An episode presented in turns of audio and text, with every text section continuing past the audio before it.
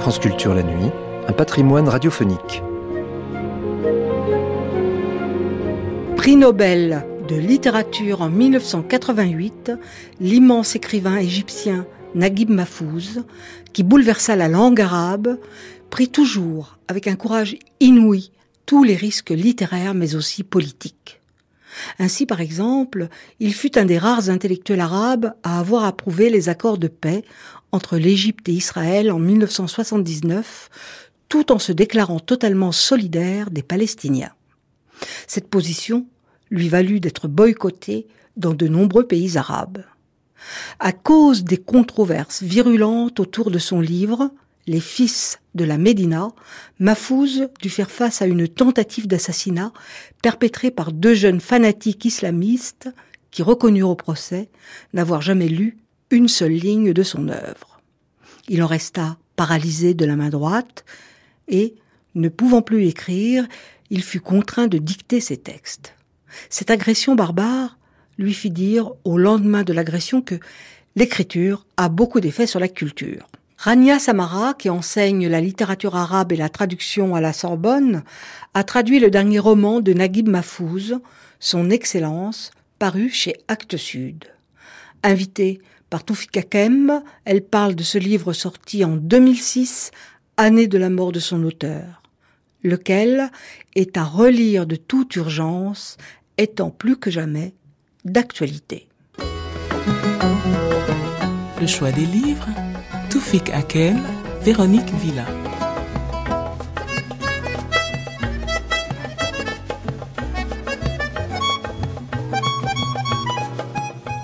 Comment peut-on parler d'Égypte sans parler de Naguib Mahfouz?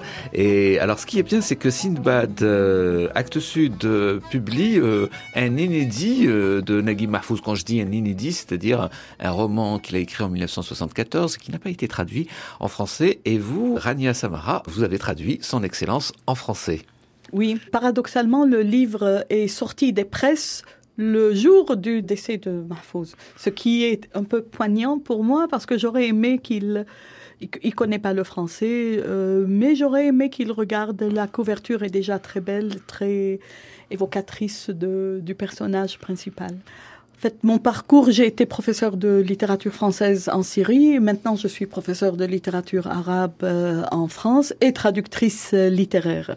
Donc, j'œuvre énormément pour faire connaître la littérature arabe en Europe. Je considère ça comme une de mes missions, de mon rôle en tant que biculturelle euh, arabe et française.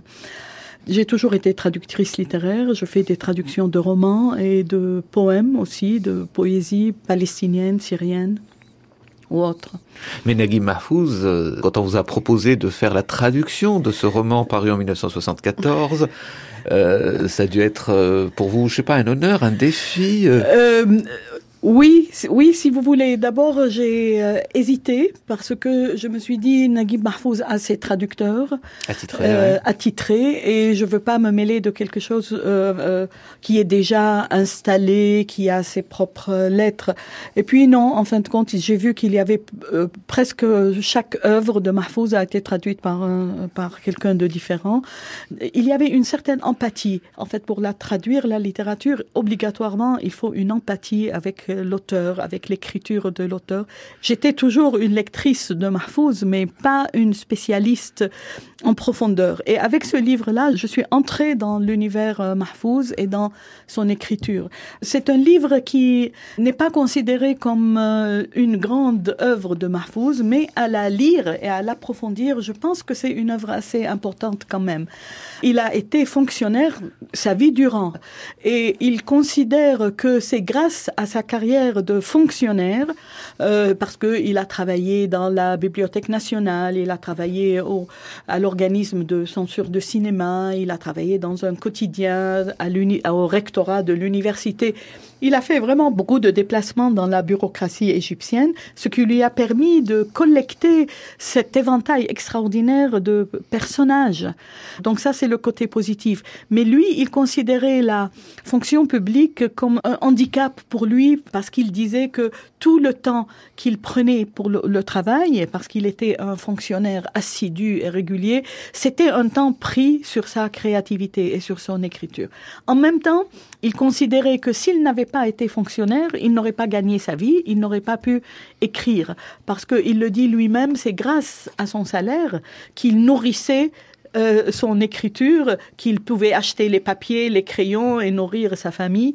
Parce qu'en tant qu'écrivain, paradoxalement, lui qui est si célèbre, il n'a commencé à gagner sa vie en tant que romancier que à partir où ses livres ont commencé à être traduits en langue étrangère. Et être adapté au cinéma aussi. Ah, euh, ça, c'est autre chose, parce qu'il a une carrière de scénariste qu'il a menée toute sa vie en, en Égypte. Parce que justement, il ne gagnait pas sa vie en tant que euh, qu'écrivain.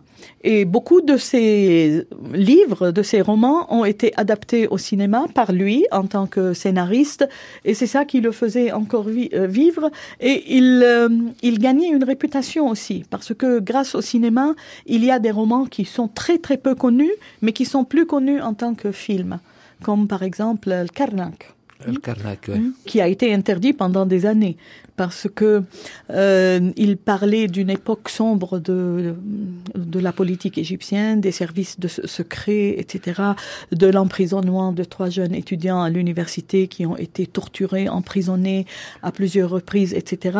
Et il paraît que le chef de service de sécurité s'est reconnu dans le personnage et qui a fait en sorte d'interdire le, le film pendant des années et des années. En revanche, dans son excellence Naguib Mahfouz, on peut dire qu'il ne ressemble pas du tout au héros de son roman. Euh, euh, J'ai l'impression, avec le recul, que Naguib Mahfouz prenait sa revanche sur la fonction publique. Justement, lui, il ne ressemble pas du tout à son personnage, euh, parce que c'était quelqu'un d'engagé dans la société, qui était tout près de tout ce qui se passait comme événement politique euh, en Égypte, mais euh, qu'il prenait sa revanche sur euh, la fonction publique qui a été comme un carcan pour lui, et il a présenté un personnage qui vivait dans un carcan. C'est un ascète de la fonction publique, euh, Osman Beyoumi.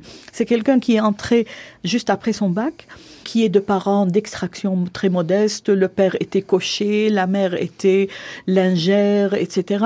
Et il voulait monter grâce à son intelligence, grâce à son assiduité. Et c'est vrai, c'est quelqu'un, c'est un autodidacte. Et puis le jour où, il peut enfin remettre les dossiers à son excellence, le directeur général, Oh c'est l'extase. Mais Oui. alors, euh, il va le payer cher. hein. On n'en dit pas plus. Hein.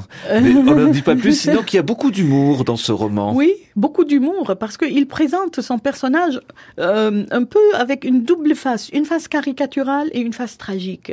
Et pour moi, c'est un personnage pathétique. Rania Samara, est-ce qu'on peut dire que Naguib Mahfouz aujourd'hui est très lu dans le monde arabe?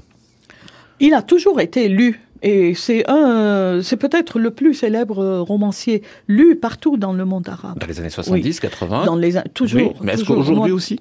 Aujourd'hui aussi, oui. Les- même les jeunes générations qui n'ont pas connu la période de le sommet et la gloire de Mahfouz avec la trilogie ou autre, oui, continuent à le lire. Est-ce que dans la littérature arabe contemporaine d'aujourd'hui, est-ce qu'on peut reconnaître des héritiers de Mahfouz? Oui, oui, euh, partout dans le monde arabe. Parce que Naguib Mahfouz a été vraiment le fondateur du roman arabe moderne. Et il a eu une répercussion partout dans le monde arabe et une influence sur tous les écrivains arabes. L'intérêt de la richesse de Mahfouz, c'est que il a réussi non pas seulement à fonder les bases du roman arabe, mais il a continué et il a développé et il a renouvelé. Lui-même, dans ses écrits, c'est un perpétuel innovateur. Donc, il n'a pas été dépassé réellement. Et il a beaucoup de, d'émules, disons, et de disciples. Ne serait-ce que de parler des harafiches. Harafiches, ce sont les copains, les, les gueux dont il a parlé dans l'un de ses romans, euh, l'épopée des gueux.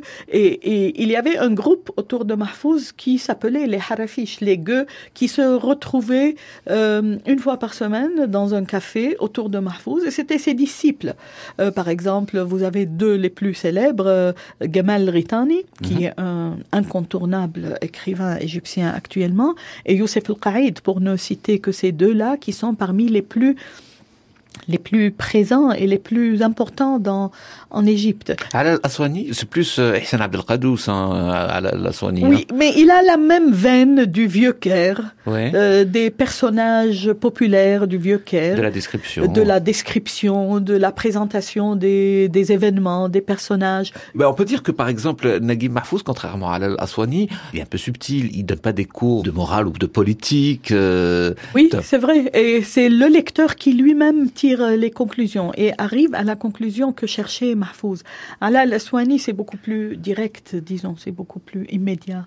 Rania Samara, pour terminer, bon, ben, bon, on sait que c'est l'unique Nobel arabe, Naguib Mahfouz. Oui, Alors quand on se balade dans les grandes capitales arabes, Damas, Beyrouth, Le Caire, euh, bon, il y a toujours des gens qui vous disent ouais, ben, Naguib Mahfouz, il a eu le prix Nobel parce que c'était le plus consensuel, mais il y a d'autres écrivains qui auraient pu le, le mériter. Mais alors vous qui lisez à peu près tout ce qui s'y dit dans le monde arabe, est-ce que est-ce que c'est vrai Euh, non, euh, je, je ne suis pas d'accord. C'est peut-être euh, le moment a été choisi pour une certaine conjoncture, mais il y a personne qui le mériterait. Euh, bon, je vais me faire des ennemis parmi les écrivains arabes, mais il y a personne qui le mériterait plus. C'est celui qui a englobé vraiment, qui a créé toute une euh, société, qui a été le reflet d'une euh, société. Mieux que Taha Hussein, mieux- que Oui. ah oui? Oui, euh, oui, Taha Hussein quand même reste dans les années 1930, mais il n'a pas cet impact à la fois populaire et intellectuel. Non, euh, il reste quand même euh, réservé à des lecteurs euh, intellectuels d'un certain niveau. Mahfouz, il peut être abordé par tous les lecteurs. Et euh, Mahmoud Darwish de, dit que le grand poète palestinien. le donc. grand poète palestinien dit que Naguib Mahfouz, c'est un des monuments de, euh, de, de l'Égypte, à l'égal des pyramides, à l'égal du Sphinx. Ça veut dire, à l'égal quelqu'un- d'Oums Kelsoum. ah oui, à l'égal d'Oum Kulthum, si vous voulez, mais c'est euh, c'est quelqu'un qui a vraiment ancré l'image de l'Égypte, du Caire, de la vie de la vie égyptienne et de l'être euh, égyptien. Naguib Mahfouz, son excellence, traduit par Rania Samara, c'est chez Actes Sud dans la collection Sinbad. Merci d'être passé Rania Samara. Merci. Cette émission a été diffusée pour la première fois le 4 décembre 2006.